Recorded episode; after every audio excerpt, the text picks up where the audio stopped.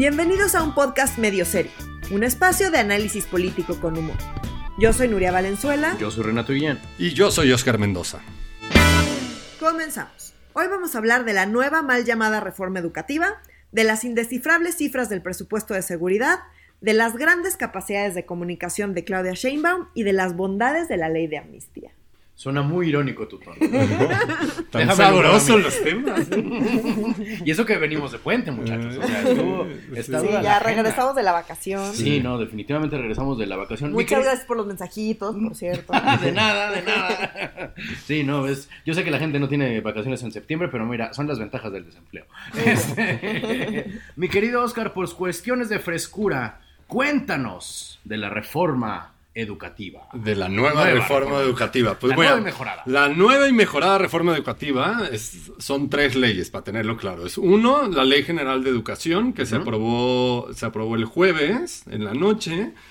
Este, la Ley General del Sistema para la Carrera de, la- de las y los Maestros y la Ley Reglamentaria de la Fracción 9 del artículo tercero de la Constitución Política de los Estados Unidos Mexicanos en Sí, materia pues, de mejora continua de la educación. Ni modo que cuál constitución, Oscar, no. Pero bueno, ¿en qué se resume? Nos ha habido mucha discusión alrededor de eh, la nueva reforma educativa, todos los plantones de la CENTE. Recordemos que la CENTE ha hecho un relajo en la Ciudad de México y también a nivel estatal. Durante muchos años. Durante muchos años, pero últimamente está, eh, ha estado mucho más pesado. ¿Y qué es lo que se ha peleado y que lo ganó la CENTE? Son siete temas principalmente en los que se puede res- resumir. Uno, es todos los egresados de las escuelas normales de México de la Universidad Pedagógica Nacional tendrán una plaza asegurada en el sistema educativo. O sea, Como entonces, quien dice, pasa automático. Pasa automático, se acabaron los concursos por las plazas. Dos, las evaluaciones que se implementaron en la reforma educativa de Peña, Peña Nieto, donde podemos saber el nivel de los maestros, este, qué capacidades se necesitaban generar y a veces también hasta sancionar. Pues ahora las evaluaciones solo servirán como mediciones de carácter diagnóstico, no tienen ningún efecto punitivo ni ninguna consecuencia. Son de Ya le quitaron el, Sí. supuesto carácter laboral. Exacto. Mm, Tres. Eso era. Los sindicatos, o sea, la CENTE y el CENTE, los sindicatos educativos pueden determinar bajo su propio criterio quién entra a la escuela y qué función ejerce. O sea, se acabó, acabó la rectoría del Estado en materia educativa y será la, la CENTE y el CENTE los que deciden cómo se distribuyen las plazas y en qué van a trabajar que cada casi uno. no tenían poder ya. No, no, no, y eso pues en teoría se había acabado, ¿no? Cuatro, se reinstala la figura de jefe de enseñanza. Órale, eso suena como el superintendente Chalmers. los Exacto, pero son los oídos de los sindicatos dentro de las escuelas. Estos jefes de enseñanza, en teoría, van a estar dentro de la escuela para vigilar el comportamiento, disciplina y desempeño de los maestros. O sea, oídos, las orejas. las orejas de, los, de la CENTE y el CENTE dentro de las escuelas públicas. Cinco. Desaparece la ley de prohibición de las comisiones sindicales con goce de sueldo. O sea, los aviadores regresan. ¿Se acuerdan? O sea que eh, con la reforma educativa de Peña Nieto no se podía, si tú ibas a labores sindicales, no podías seguir cobrando como maestro. Ok. Te tenías que enfocar a una sola actividad. Por supuesto. Pues ahora resulta que pues, se abre la puerta de nuevo a los aviadores que... Pues la CENTE y el CENTE, recordemos que eso no es su especialidad. Sí, hay más aviadores que en el aeropuerto Benito Juárez. 6. Las mejoras, ampliaciones y mantenimiento de las escuelas van a estar a cargo de los comités escolares de administración participativa. Chan, chan, chan. Llenos de gente honesta y Yo, preocupados por yo creo que sí es de gente honesta, o sea, porque estos se componen de padres de familia, docentes y estudiantes, pero ellos son los que van a, van a tener un presupuesto asignado y decidirán cómo Pero se eso van a ya, hacer las eso ya sucedía, ¿no? No, porque antes había eh, una ley general de infraestructura física educativa que se centralizaba y se decidía cómo se iba a ampliar. Pero la reforma previa, Previa a la de Peña En la, en No, la no, no. versión número... no, o sea, sí existían los comités estos Sí, escolares estos comités- que tenían un mini presupuesto. O sea, había un un- programa que les daba presupuesto para tomar decisiones. De acuerdo, pero ahora todas las ampliaciones, mantenimiento y mejoras de las escuelas están a cargo de este comité. No es que ah, van ya a no tener... es un programa que es, no, No, es una no. bolsita que les dan, No, sino son todas. bolsotas. Eso está bien, eso sí está bien. Mm, Pues sí, no, porque también se presta a muchos temas de corrupción. Pero si están Pero ya involucrados no los hay. padres de familia. No, ya no hay. Las escuelas, digo, las escaleras se limpian de arriba o sea, digo, no sé cómo funcionan los mecanismos, pero al final si están metidos ahí los padres de familia, pues La crítica de este punto ha que sido vean. que el 60% de las escuelas que se cayeron en el sismo 2017 tenían técnicas de autoconstrucción, o sea, que se hicieron internamente. O sea, que se construyeron solas como Transformers. No, o sea, como se hicieron con poca regulación, Ya. este, y con poca planeación, entonces se teme. Y sorpresa, sorpresa, se cayeron. Se teme que pues se va a emplear, pues, Ya. échate un salón ahí, pues Ya. quién le va a poner cimientos o varillas, pues Claro. ahí hay un problema, pero pues sí hay, Pero como para clavarse la lana. O sea, que en vez de usar la lana para construir o, bien. por desconocimiento también, o sea, creo que son los dos temas, pero sí yo- está- no será tan grave. Claro. Y número siete, ¿Cuántos temblores más puede haber? Está tan duro, no creo. Este, o sea, como que estoy seguro que Nuria también va a brincar, es, se crea la Comisión de Mejora Continua de los Docentes, que sustituye al Instituto Nacional de Evaluación para la Educación. Oh. No, Que si de no por sí no era salta, como pues, muy... Sí, o sea, de por o sea, sí. le- eran los le- que se dedicaban a hacer la evaluación de los Sí, maestros. que eso una sí tarea les- muy importante, nomás que no les daban como No mucho, mu- mucho espacio para maniobrar. Y algunos datitos, nada más para comparar como reforma Peña Nieto y la nueva reforma educativa o mal llamada reforma educativa, como le gu- gusta llamarla Andrés Manuel. De los pocos logros que sí tuvo la reforma educativa es, es 206 mil maestros obtuvieron su plaza o ascenso por medio de un examen, 153 mil plazas asignaron por concurso, en los que participaron normalistas y egresados de las universidades, y se hizo una auditoría a la nómina magisterial, donde se rescataron 40 mil plazas ocupadas por aviadores que cobraban al año 5 mil millones de pesos. ¿Cada uno? No, Ah, en total. Ah, En es, un aviador cañón, o sea, muy bien. Wow. Pero, y eso ya se acabó. O sea, ya. Todo eso ya se acabó, se abre la puerta a que vuelvan a suceder este tipo de cosas. ¿Por qué? Porque ya no va a haber evaluación, ya no hay concurso, es pase automático. Le dieron mucho más eh, Todavía más fuerza a, La CENTE, todas los son- sindicatos. to- los sindicatos y en especial la CENTE, que es como el sindicato más radicalizado en materia educativa, Claro. le dieron eh, le dieron puertas abiertas en esta iniciativa y de hecho ahora la CENTE está peleando, ya ven que en, en Cámara de Diputados están como los seres de la patria, de la patria con letras en color oro. oro. o no sé si son de oro, ni No, siquiera. no, no me parecería, no estarían ahí. si fueran de oro. Bueno, ahora no están ahí. peleando que por este éxito la CENTE debería estar como uno de los héroes de la patria Wow. y no es, no me lo estoy no te lo estás sacando de la manga. de la manga. Es una cosa que hoy, el día de hoy, en Cámara de Diputados, la, la CENTE está exigiendo en las puertas de Cámara Wow. de Diputados. Pues ya, pues ya dijeron, pues ya nos dieron todo. Tú, tú sigue pidiendo. Tú sigue pidiendo y vamos a ver ahí nuestras letras de. Y Wow. recuerden que estas leyes, cuando se termine todo, el- cuando voten las otras dos leyes que faltan, se van al Senado para su discusión y aprobación, ¿no? Todavía le no. falta para terminar el proceso legislativo, pero en Senado habrá discusión ya veremos, pero con la CENTE, con lo aguerrida que ha sido, está Claro. difícil que se eche atrás alguno de estos temas. Yo no le veo mucha esperanza en el futuro, muchachos, pero bueno, nunca lo he tenido. Eh, mi querida Nuria, es una época del año que tú, no sé si odias o disfrutas un poquito también, porque los medios que no saben hablar de presupuesto nos, nos pretenden enseñar de presupuesto y entonces no sabemos ni siquiera lo que no sabemos respecto al presupuesto. Yo tengo no esta imagen de Nuria en época de presupuesto. Como o sea, los como de, no, como de, o sea, como te acuerdan los contadores antes con su gorrita verde y su máquina así. Siento que es lo mismo, o sea, como que, o sea, veo a Nuria y no, no es así, es una mentira. Pero siento que está en su casa así, en su computadora. malditos idiotas no saben de lo que hablan. Cuéntanos de los malditos idiotas que no saben de lo Ok, que hablan. ah, me, voy a, me voy a enfocar en un tema particular. A mí el, el presupuesto me gusta mucho y sí me, me vuelvo así como si medio el, el topo ahí que se la pasa viendo numeritos. Porque es súper interesante, porque realmente pues podrán decir muchas cosas, pero pues lo que no tiene presupuesto no es prioridad. Ok. Entonces es interesante ver la disonancia entre lo que se dice y lo que se hace. Y, Disonancia en la 4T, no manches, ¿cuándo?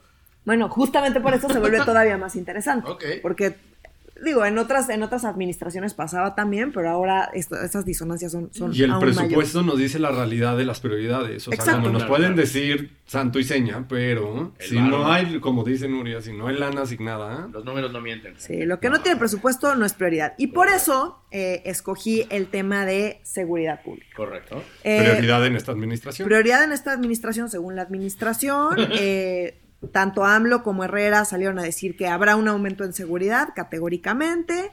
Em, eh, salieron a decir que, bueno, que efectivamente no iba a haber grandes cambios, pero que definitivamente le iban a meter a la Guardia Nacional y que definitivamente le iban a meter en temas de seguridad. Ahora, ¿qué pasa? analizar el presupuesto no es trivial. Y lo que suele salir en medios eh, en realidad no refleja lo que realmente está pasando. Porque no saben. Porque no saben, sí, o sea, esto no es un tema de dolo, es que realmente tienes que saber hacer los cruces para poderlo analizar correctamente. Ok. ¿ok? O sea, el presupuesto tiene muchas vistas, porque tiene muchísimas clasificaciones. Entonces tú puedes ver por secretaría, cuánto le toca, cuánto dinero le toca a cada secretaría, cuánto dinero le toca a cada programa presupuestario dentro de cada secretaría. Cuánto, pero también puedes verlo desde otras perspectivas. Suena divertidísimo, síguenos contando. sé que suena de hueva, a los medios aparentemente también les parece de hueva y no, han- no lo han considerado lo suficientemente importante como para contratar a alguien que los asesore. Entonces, Que aquí ¿cómo? podrían contratar a Nuria. Guiño, guiño. Guiño, guiño, cobro barato. Llévelo, Em, llévelo. Entonces, bueno, ¿qué pasó con el presupuesto de seguridad? Una de estas vistas que les digo es la vista de todo el presupuesto que está etiquetado para asuntos de orden público y seguridad interior. Es decir, los temas de seguridad pública. Correcto. Entonces, todo el dinero... No se- de la Secretaría de Seguridad Pública. obviamente la mayoría está dentro de la Secretaría de Seguridad Pública, pero no, no nada más de la, de la Ok, no. Secretaría, sino en todo el gobierno federal, cuánto dinero se destina a asuntos de orden público y seguridad interior. Muy bien. Entonces, eh, cuando hacemos la comparación con respecto al año pasado, aquí es donde los medios se hacen un poco bolas. ¿Por qué? Recordemos que Peña quitó la... ¿Sí fue Peña o fue Calderón? Yo no me acuerdo. La Secretaría de Seguridad Pública. Agradezco. Fue Peña, Fue porque, Peña, ¿no? porque creó Sí. la gendarmería. Exacto. Oh, ya, ok. Si, si recuerdan, Peña quitó la Secretaría de Seguridad Y le pasó Pública todas esas labores de y le seguridad. pasó todo a la Secretaría de Gobernación. Con Sí. Osorio Chong. Claro. Ahora, esas, esas labores de seguridad pública regresan a, eh, al- a la Secretaría de Seguridad y Protección Ciudadana, así se llama. Eh, entonces, como no, en teoría no hay punto de comparación. Porque pues son dos secretarías distintas. Porque son dos secretarías distintas, entonces hacen como todo un relajo y como que hay un poco de confusión sobre realmente qué pasó con el presupuesto. Pero insisto, si vemos esta vista de todo el dinero que se destina a asuntos de orden público y seguridad interior y lo comparamos con el presupuesto de, de este año, Hay más que también lo ejerció, em, no, hay menos, No manches. sí. Pero no es una 2% prioridad. menos. ¿Dos Sí. por ciento? Sí. Ah, otra cosa que es importante, em, hay que considerar la inflación.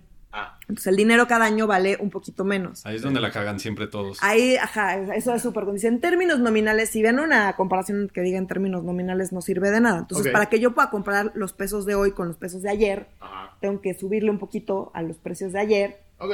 Que es la eh, inflación. que es la inflación, Eso tiene para que sea comparable. Ok. Entonces, eh, en términos reales, todas las cosas que voy a decir son en términos reales, ya consideran la inflación. En términos reales, el presupuesto destinado a seguridad pública disminuyó en 2%. Ahora. Y pues está grave porque dicen que van a aumentar la Guardia Nacional y que van a aumentar todos Pero los el argumento que y- daría la 4T sería que con la política de austeridad se generan ahorro- ahorros suficientes para no tener que aumentar el presupuesto y hacer un chingo más de cosas, ¿no? Pues sí, no más que sus servicios personales, que son las, eh, las Las plazas. lo, lo que, lo que gastan en, en nómina, eh, pues no aumentó. En la, en, la, en la defensa nacional, que, ojo, defensa nacional es seguridad, eh, seguridad nacional, que no es la seguridad pública, que es donde tenemos problemas. Claro, claro, ¿ok? claro. Pero bueno, como la Guardia Nacional está metido en defensa, entonces no sabemos. Ahora, en la Secretaría de Defensa no hay nada del dinero que les estoy hablando ahorita. O sea, la Secretaría de Defensa en teoría... O sea, se traen un relajo, pues, ya Sí, para... no, está cañón, o sea. O sea, se traen un relajo con el presupuesto. Entonces, el punto está en que no hay plazas nuevas para la Guardia Nacional. Eso no es Ok. cierto, simplemente por, por las cifras. O sea, las cifras no dan. No es cierto que vayan a aumentar. Eh, no es cierto que la Secretaría de Seguridad y Protección Ciudadana tenga las plazas de la Guardia Nacional. Esas no existen. Órale. Em, eh, los servicios personales aumentaron en Marina 2%. De nuevo, y- servicios personales. Es, eh, sí, o sea, los- lo, lo que pagan de nóminas y prestaciones y demás. O sea, Ya. la gente en total Son aguarrísimos servicios personales, pero bueno. Eh, 2% aumentó en Marina, 2% aumentó en Defensa y ahí sí no podemos saber bien en Seguridad y Protección Ciudadana. ok. Em, pero como sea, eh, digamos, el dinero en conjunto eh, disminuyó. Sí. Órale. Y pues Pues ya, es o sea, están, sí, es una señal porque no, no es cierto que quieren que quieren aumentar, bueno, probablemente quieran, pero no tienen el dinero para aumentar. y el tema con servicios personales es que de ahí salen o del dinero para pagarle a la gente. Claro. Entonces aquí sí no es un tema de austeridad, es un tema de literalmente no tienen dinero para las nóminas. Órale. O sea, no están presupuestando dinero para nóminas para más gente en la Guardia Nacional. No.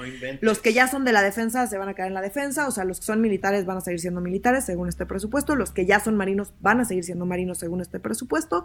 Nos dicen que eso se va a ir homologando, pero no nos dicen cuándo, ni cómo. Ni cómo. Em, Homologando y- cuál con cuál. Ajá. pero- Exacto. Pero Oye. bueno, así están. así Nuria, están estaría increíble como cada par de semanas que nos pudieras así dar un análisis de, en teoría, las prioridades de, de Peña Sí. Nieto, ¿eh? De- de- ay, no. Ay, las flores de Peña Nieto son ponerse pelucas, según este fin de No, las prioridades de esta administración de Andrés Manuel, ¿cómo se están viendo reflejadas en el presupuesto? Porque recordemos que el presupuesto de egreso se aprueba hasta finales de octubre. Entonces, Así es. Vamos a seguir o sea, hablando como del le- tema mucha seguro. de la información que hay en, en medios de comunicación es incorrecta, no es que sean fake news. Sí, no, no son fake news, pero es, sí, efectivamente es muy difícil. No son eh, mentirosos, son incompetentes. Sí. Ok, muy Sí. bien. Ah, O sea, incluso, incluso medios que suelen como comunicar bastante bien, Ajá. cuando llega el presupuesto creo que sí es el coco de todo el mundo. Entonces, eh, voy a procurar, sí, traerles como datitos, voy a procurar también sí. hacer algunas grafiquitas buena onda y subirlas a Twitter. Órale, Ya- un podcast con gráficas, vamos a romper. ¿Cómo vamos a hacer? Y si tienen alguna duda, si tienen alguna duda del presupuesto, en arroba. Arroba Nuria B chica en Twitter, este, ahí estoy y puedo Y responder poner- dudas y voy a estar subiendo algunas grafiquitas, vamos a estarlas compartiendo también en las redes de Como Medio la Serio. Harry Potter de presupuesto. Eh, entonces, bueno, siéntanse eh, en la libertad de estar revisando nuestras redes sociales. Hay que, también hay que eh, poner, ma- mandarlo a medios para que te contraten y digan, güey, llevan años diciendo mal lo que es el presupuesto. O sea, ni siquiera se dan cuenta lo idiotas que son. son tan tontos que no se han dado cuenta lo tontos que son. Pues mira, no sé, no, no creo que sea de, de tontos, o sea, es complicado y es súper ñoño hacerlo, yo porque soy, soy una freak. a mí porque me gusta. ¿no? Exacto. Así pasaste tu fin de semana de puente viendo. Eh, una parte, Mira, una parte, wow. sí. Oigan, y pasando a temas. ¿no? Ríspidos. Ríspidos. ¿Vieron el informe de Sheinbaum? Yo no lo vi. Yo la verdad vi el resumen y vi algunos, y algunos pequeños clips. Es que no puedo con ella. Es que es muy raro, pero a mí me cuesta menos trabajo escuchar las mañaneras de AMLO. Sí, que a mí ver no, a también, por qué. a mí también. ¿Verdad? Sí, es muy mal también. oradora pública. mala, Sí, porque sí. tiene cara de fol... O sea, ves al peje, ves a Andrés Manuel y dices, órale, le está gustando a él solito lo que está diciendo. Saca sus Saca calzones. sus- y está bien padre, y lo vamos a hacer. Claudia Sheinbaum, claramente, hasta Claudia Sheinbaum le da hueva como habla Claudia Sheinbaum. Sí, sí, sí. Oigan, pero más allá del informe.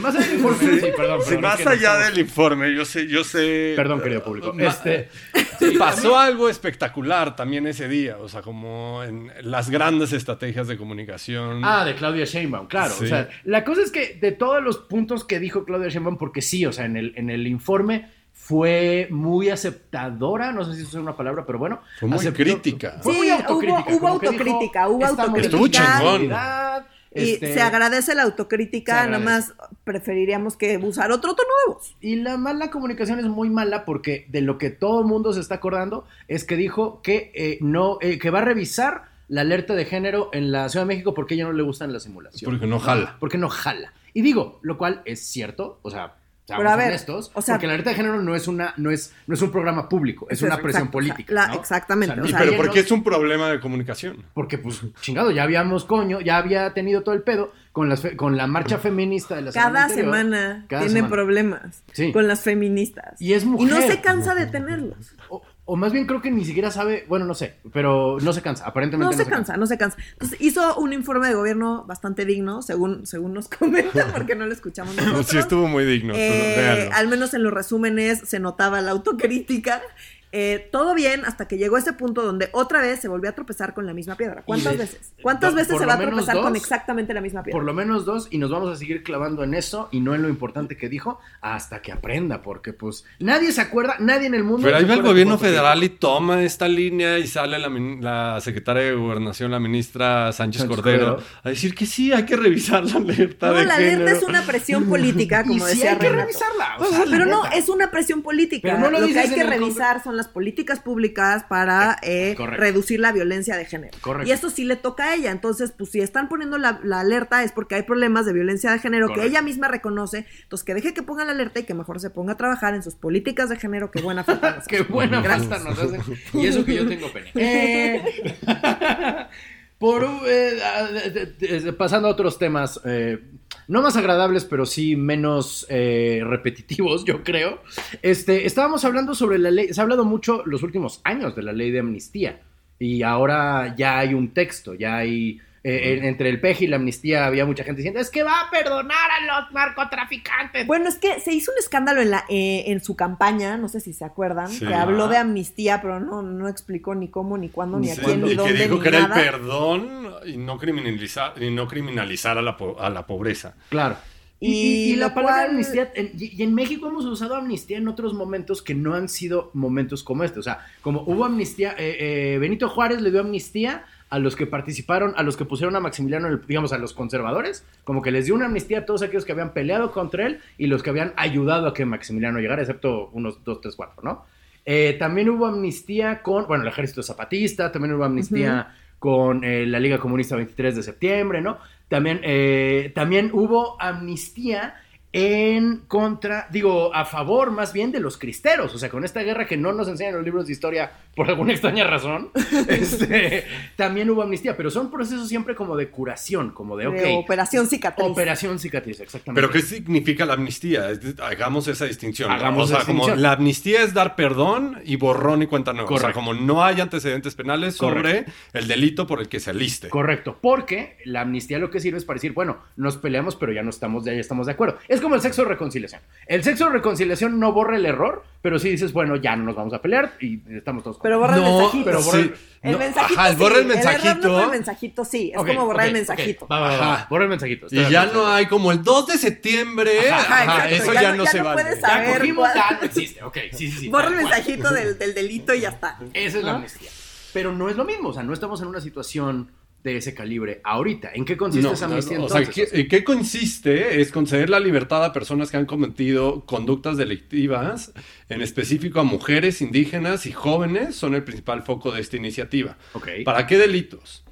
A ver. Es a nivel federal, que esto es bien importante, o sea, como aquellos, per- aquellas mujeres indígenas y jóvenes que se cuenten en cárceles federales y juzgados en la justicia federal. O sea, dos. Que eso es Eh, importante, sí. exacto, porque solamente 15% de la gente que está en la cárcel en México está en prisiones federales. Federales, o sea, ese es el fuero federal. Sí, sí. Que haya cometido delitos o esté en la cárcel por haber abortado, en el caso de las mujeres, por personas, Perdón, me ganó la risa. por personas acusadas de narco de na- na- narco- Narcomenudeo. narcomenudeo, pueden salir en, li- en libertad si se comprueba que cometieron dicho delito por condiciones de pobreza, obligados por algún familiar o la pareja, así como por temor infundado por grupos de la delincuencia organizada, Ok. y si solamente traían el máximo, el doble de las sustancias ilegales permitidas. O sea, O sea, hoy la gramos. constitución, o sea, hoy te permite... Puedes portar 5 gramos de marihuana. Si estás en el bote por traer 10 gramos de marihuana, en teoría Sí, podrías. yo yo conozco muy- mucha gente que compra la marihuana por onza y la onza Claro. son 28 gramos. Sí, 10 gramos de marihuana. Entonces, entonces eh, 28 gramos es muchísimo más que 10 Muchísimo, gramos de su sí. del, o sea. Tercero, presos políticos. Cuarto, robo simple y sin violencia. O sea, Espérate, para- espérate, ¿pre- ¿presos políticos así a seco? Así, de seca? Sí, Ok. a seco. Eh, robo simple y sin violencia, o sea, para los que se robaron el gancito del Oxxo. Y este por consumo y, porta- y portación de drogas. Ok. Y ya. máximo dos veces la Máximo dosis. dos veces, sí. Y narco, bueno, narcomenudeo, que sí, que tiene que ver con la gente que está vendiendo en la calle, o sea, Claro, como claro. los tiradores, pero por, con las condiciones que les Sí, o sea, narcomenudeo siempre y cuando no haya habido violencia y no lleven armas. Y que no tengan antecedentes Pero penales. el problema ni no, siquiera es eso, el problema no. está en que sean juzgados, o sea, como por el fuero federal. Ok. Entonces, la propia iniciativa dice 98 mil, Ujú. eh, hay 98 mil personas, un poco más, eh, en las cárceles por narcomenudeo, en las cárceles locales, Locales. y solamente mil, mil y cachito, en las federales. Pero no te preocupes porque tiene un transitorio donde se exhorta a la Secretaría de Gobernación para que cabileen los congresos locales de los estados una ley similar que condone la amnistía, el aborto, al narcomenudeo, a los presos Sí, políticos. o sea, eso es la otra, es el Es- aborto. Qué jalada, es wishful thinking. El que a ver en aborto, Querétaro sí. yo quiero ver que perdonen el, el aborto. A ver, y otra cosa, el aborto es legal. eh, eh, El delito. aborto es un delito eh, eh, eh, del, fuero de- del fuero común, es decir, se, Es se local. pena localmente. Por eso en la Ciudad de México puedes abortar libremente y en otros estados es un delito. Ok. Entonces, eh, esto quiere decir que no hay ninguna mujer que vaya a salir de la cárcel por la ley de AMLO, porque la ley de AMLO es federal. Pero entonces, Y las mujeres no entran por, abor- por el delito de aborto en una cárcel federal, sino en las locales. pero entonces, esto quiere decir, y perdónenme si me equivoco, la única conclusión que puedo sacar es que esto es una simulación. ¿Cómo? No, es una gran estrategia de comunicación. Yo creo que es un mensaje y es un mensaje que sorprendió a mucha gente porque eh, ya lo habíamos comentado, así que me voy a ir súper rápido. Habíamos comentado el punto este de la prisión preventiva oficiosa, que es que te meten, si cometiste un delito que se considera grave, te meten pues. a la cárcel antes de que investiguen qué pasó, antes de que sepan si eres culpable o no. AMLO lo que hizo fue que aumentó el listado de delitos graves. ¿no? Entonces, eso pues te lleva hacia pues, que Aumentar el haya número de aumentar prisioneros. el número de prisioneros y, Y de hecho aumentó, ¿no? aumentó, este es el año, eh, el primer año en muchísimo tiempo que aumentó el número de gente en la cárcel. Eh, se habían tomado muchas medidas para justamente reducir el número de personas que estaban injustamente en la cárcel. O sea, esta ley de amnistía no es el único esfuerzo, es un esfuerzo que llevan ya varios años. Eh, y se había logrado disminuir la población. Con esto que hizo AMLO cuando empezó su mandato de la prisión preventiva oficiosa de los delitos graves, volvió a aumentar la población en las cárceles. Entonces, ese era el mensaje que estaba mandando como en materia de mm, Más la Guardia Nacional. más Claro, la Guardia Nacional. entonces estaba criminalizando todo. Y luego sale eh, en plenas fiestas patrias con su ley de amnistía, que está muy bien, efectivamente no hay que criminalizar la pobreza y el discurso está muy bien, nada más que su ley no va a hacer nada y va en contra de todas las otras cosas que lleva haciendo por un año. Ya.